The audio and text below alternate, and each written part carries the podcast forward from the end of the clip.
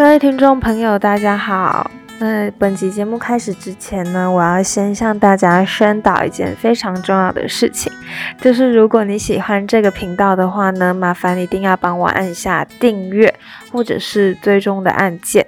那如果你喜欢每一集的内容的话呢，那也要帮我按下爱心或者是留言，好，还是传 email 给我，我都会非常的感谢你们。好，那宣导完了。这一集要录的是中者的部分，大家看到标题应该就知道了。那其实我已经很久没有录中者了，因为我这个人是一次会录完呃一个一个系列啦。就像我前阵子一直在忙的是《山海经》的部分，所以我就会一口气录完约莫十。嗯，也没有到十集，就是五集这样子，就是那一段时间连续录相同相似的一个主题。那现在我又回归到中者的部分了，呃，不过到时候集数可能会是穿插的。好，那我现在先跟大家讲，现在时间是四月的上旬。好。我不跟大家讲是四月几号，我只跟大家讲是四月的上旬，也就是说我录的时候跟呃我把集数上传的时候呢，时间大概是差两到三个月的，如果没有意外的话。好，那所以说这个频道，除非是有特定的需求。基本上不会太扣合时事。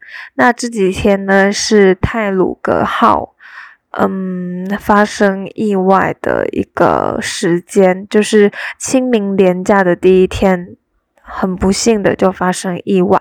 在这里呢，我也希望所有所有，呃，不管是呃家人、亲朋好友。在这一场事故中罹难，或者是说没有罹难的各位，大家呢能够好好的平复自己受伤的心灵，因为遇到这种事情，大家心里一定会很有很有冲击，然后也会非常的难过。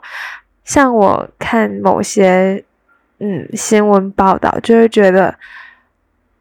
为什么偏偏在那一辆列车上面失去生命的都是这么好的人？会觉得很感慨。所以说，也希望大家就是给自己一段时间，好好的平复。因为无论是有没有自己的亲朋好友在这一场事故中罹难，我想我们都会受到一些。报道的影响而情绪低落，所以说大家还是得走出来，并且引以为戒，该检讨的也该检讨。好，好，那。其实一直以来，我都觉得哲学这种东西，我以前小时候不知道，原来哲学是为自己的人生找一个出口的一个非常好的指标跟方法。我是后来读了哲学才知道，哦，原来。有这么多不一样的人生观念可以参照，可以找一个适合自己的，或者是说融合各家的学派，然后混合而成这样子。所以说，我我想告诉大家的是，当我们心情低落的时候，不断的遇到困境的时候，不断的觉得。生命有瓶颈的时候，或或者是说挫折的时候，大家真的可以好好读一下中哲，寻找一个可以让你放下心结跟执念的学派，好，慢慢的修复自己的心灵，这样子。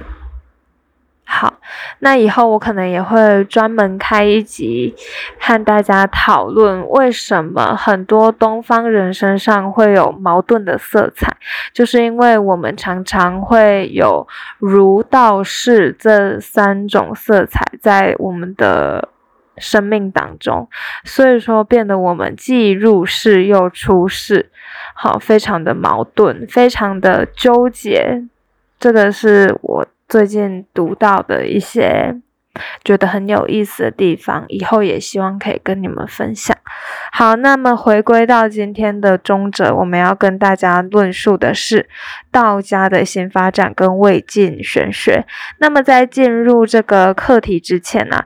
我们要先了解什么叫做明理，还有有无跟明教与自然的这一些名词解释。那这个名词解释呢，我就是主要抓一个概念。那如果各位的老师在上课的时候有提到更深入的，请你们务必要认真听老师上课，并且做下笔记。好。嗯，什么叫做明理呢？明理就是明示透，通过这个呃抽象的观念的思辨、谈论的课题，或是提出的主张。接下来我会从特征来论明理，嗯，我会分别以内容跟方法来讨论明理这个东西。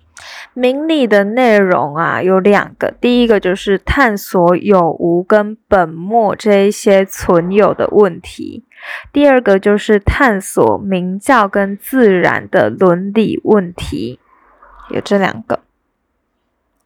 好的，接下来呢，明理的方法如何探究明理啊？通常他们会用言跟意之辩来探究，那这个知道即可。好，言意之辩，大家可以吗？在明理的部分，内容跟方法。好，那么接下来我要跟大家讨论的是有跟无这两个对立的概念。嗯，在这一章节里面，我们所有提到的有无啊，都是以下这个代称号。有就是经验跟现象的总称，可以吗？无就是抽象的、本体的，大家先记起来就好。呃，往后呢，我们会详细的为大家讨论这个部分，因为现在还对你们而言还是一个模糊的概念，只是一个呃不不那么好理解的名词解释。但是当我们学过以后，会觉得哦，原来是这个意思。我觉得中则就是这里很有意思。好，接下来我要讲明教跟自然的名词解释了啊。我们先讲明教，明教就是儒家礼法、纲常、伦理、典章制度等规范。明教，我再念一次哦。明教就是儒家礼法、纲常、伦理、典章制度等规范。那么自然就是道家的个体的精神自由的。它是一个对立面呐，明教跟自然基本上是一个对立面。好，一个很儒家，一个很道家，大家姑且就这样记。那么儒家里面当然会有一些什么伦理纲常、礼法啊，这一些典章制度啊、规范呐、礼教啊，这种比较制式化的东西。那么自然就是很道家，他们崇尚的是精神的自由、逍遥的状态。那我们先来讨论一下两汉的学术主流跟魏晋的学术主流。两汉的学术主流主要是经学，那经学就是那种正经八百的东西，很枯燥、很无聊的四书五经类的东西。如果大家有机会上四书课的话，应该会觉得。这是世界上最无聊的一节课，因为我很少看到有老师能把四书课教得很好。嗯，我国中有一位国文老师，我们以前假日的时候都要回学校上课，那他是教《论语》，我就觉得他的《论语》教的特别好。从小到大，我遇过三个老师教《论语》，好，但是我觉得他教的最好，因为他会《论语》就是短短的一篇一篇短短的嘛，那他会在这个短短的篇章里面各提出一到两个故事，是真实的人生故事来为我们解释那一篇的主旨想要表达的是什么。我就觉得哇，太厉害了，这是一个人生阅历的累积才有办法做到的事情。像我现在那么年。我哪来那么多故事可以讲给讲给我的学生听啊？虽然说我也不是就是以从事教师为职啦。好，所以说我非常喜欢那一位国文老师，他真的很用心，而且他应该是说他的人生经历造就他的教学可以那么的充实跟有深度吧。好，那我们继续回到内容的部分。中央集权的大一统的发展局面就被打破，门阀士族也因为战争濒临瓦解，整个社会又长期走向分裂的割据年代。在精神文化上较正面积极，为国家大一统提供理论解释与说明价值的信念被消解。他们力求与混沌现实拉开距离，并对这种社会状况及引发此状况的根源持批判态度的思想倾向。好，而且也被这个知识精英所崇尚。那么魏晋玄学最新于三玄，那这个三玄包含老子、庄子跟周易。嗯，这个高中历史一定有教，国中历史就有教了。三玄就是老子、庄子跟周易。两汉的儒学是哲学形上学为宇宙论，那宇宙论的特点就是借由揭示由终极本源到万物生成的过程，说明万物现存的状况跟变化的规则。好，所以说两汉儒学他们是用宇宙论来建构整个哲学体系的。那他们是就是透过这个追溯万物的终极本源，好，就是万物生成的本。嗯，万物的生成过程跟万物的本源来说明这个，呃，万物世上万物的现存状况跟变化规则。好，那么气化宇宙论呢，就会认为终极本源演化万物，那万物消散又复归本源，具有实存性。这一期话语中呢，大家也先帮我记下来一下。呃，以后有机会的话，我们会为大家详细介绍，因为这还蛮重要的。好，好，那刚刚讲的是两汉的儒学嘛，现在我们要讲的是魏晋的玄学。魏晋玄学在哲学形上学上转向了本体论。什么叫做本体论呢？就是，嗯。大家先帮我记下来，就是是逻辑的关系，而非时间的关系。本体论在中国哲学的传统里，是寻求万物得以如此存在、如此发生作用的终极依据的理论。先帮我记下来一下哦。本体与万物的关系不再具有时间上的先后关系。我刚刚已经提到了，本体论是逻辑的关系，不是时间上的先后关系，也就是不是妈妈生下小孩子，而是我们他们在讨论的，并不是说哦，呃，这一颗种子会长出树苗，或者是说妈妈会生下小孩子，他们不是在讨论这种关系，而是。具有在逻辑意义上的先后关系。那我这边要帮大家补充一下，本体与万物，呃，这个万物其实我们可以等于莫用的意思。那因为我觉得说万物的话，大家比较容易理解，所以我刚刚才说本体与万物。其实，嗯，在魏晋玄学里面，我们应该要讲的是本体与莫用。好。莫用就是万物的意思。好，嗯，我们刚刚已经讲到，本体论不是时间上的先后关系，而是逻辑上的先后关系嘛。那么莫用被看作可以认知的经验事，它那这个莫用就会被看作是可以认知的经验事物。那我们提到老子的时候，有谈到老庄的时候，有谈到经验事物的一切都是相对的、有限的。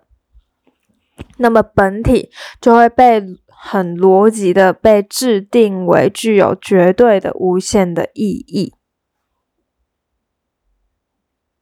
可以吗？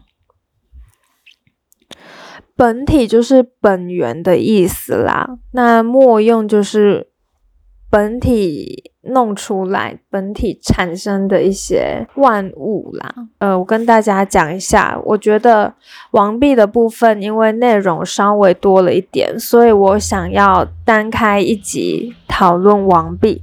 那今天就到这边就好。那王弼讲完呢，应该是我看一下哦。接下来我们会讲阮籍跟嵇康的“月明照而任自然”，还有呃，可能再有一集讨论郭象的重友跟裴伟，嗯，这样子我觉得会比较不会给大家太多的压力，那我剪的时候也不会这么的辛苦。好，我跟大家分享一下我剪这个录音档的时候发生的一些事情。好。因为我一直在想啊，就是一集内容大约要几分钟，听众会比较容易接受。好，那我想，如果是我的话，我个人会偏好四十到五十分钟，因为。嗯，高中一节课也大概是这么长的一段时间嘛，而且如果时间太长的话，其实大家很容易涣散，尤其是我的节目内容稍微偏学术性了一点，大家可能听到一半就不想听了，那么我会觉得非常可惜。所以说，在呃比较严肃或是比较认真的课题上，我会希望呢控制在半小时左右。就是也不要太多，有就好了。这样子，我宁愿慢慢的、慢慢的录，我也不要一次就是录这么多，那大家又没听完，我会觉得很可惜。然后我要跟大家讲一件事情，就是嗯，我发现，就是有时候我发现我，因为我录《山海经》的时候，我其实很长报时间长，就是。我剪下来就是时间虽然不长，但是其实我是删掉了很多东西，包括空白的地方，或者是说我又去查找资料的地方，或者是说，呃，我觉得我讲的不太好的地方，我都全部把它剪掉。然后呢，我在剪这个录音档的时候，就会觉得很崩溃，因为。嗯，大家要想哦，你录了那么长的一段时间，你一定要把它全部给听完。因为如果是现录现剪，那那种我觉得还好。可是我现在不是现录现剪，我是先录起来预备，然后一个礼拜一个礼拜这样子剪。然后我觉得很痛苦，因为我忘记什么时候要把它剪掉啊！我真的是觉得很累，很心累。而且有时候我早上录音还会一直喉咙不太舒服的样子。好，嗯，那今天的内容就到这边为止。今天对大家比较抱歉的是，我今天的录音环境并不是很好。那么在修剪这个录音档的时候呢，我会尽量帮大家降噪。如果没有办法的话呢，大家就帮我多多见谅，因为这一集其实。好像内容比较重要的就是最一开始的名词解释而已，其他好像还没有到很重要的地方。那下一集的时候，呃，下一集我们就要开始讲王弼的贵无思想，这边都还算有趣啦，就是概念理清就不难。好，所以说现在我要开始来感谢大家了。好，感谢收听到这边的每一位听众。那也谢谢大家的支持与爱护，我们下一集完毕再见。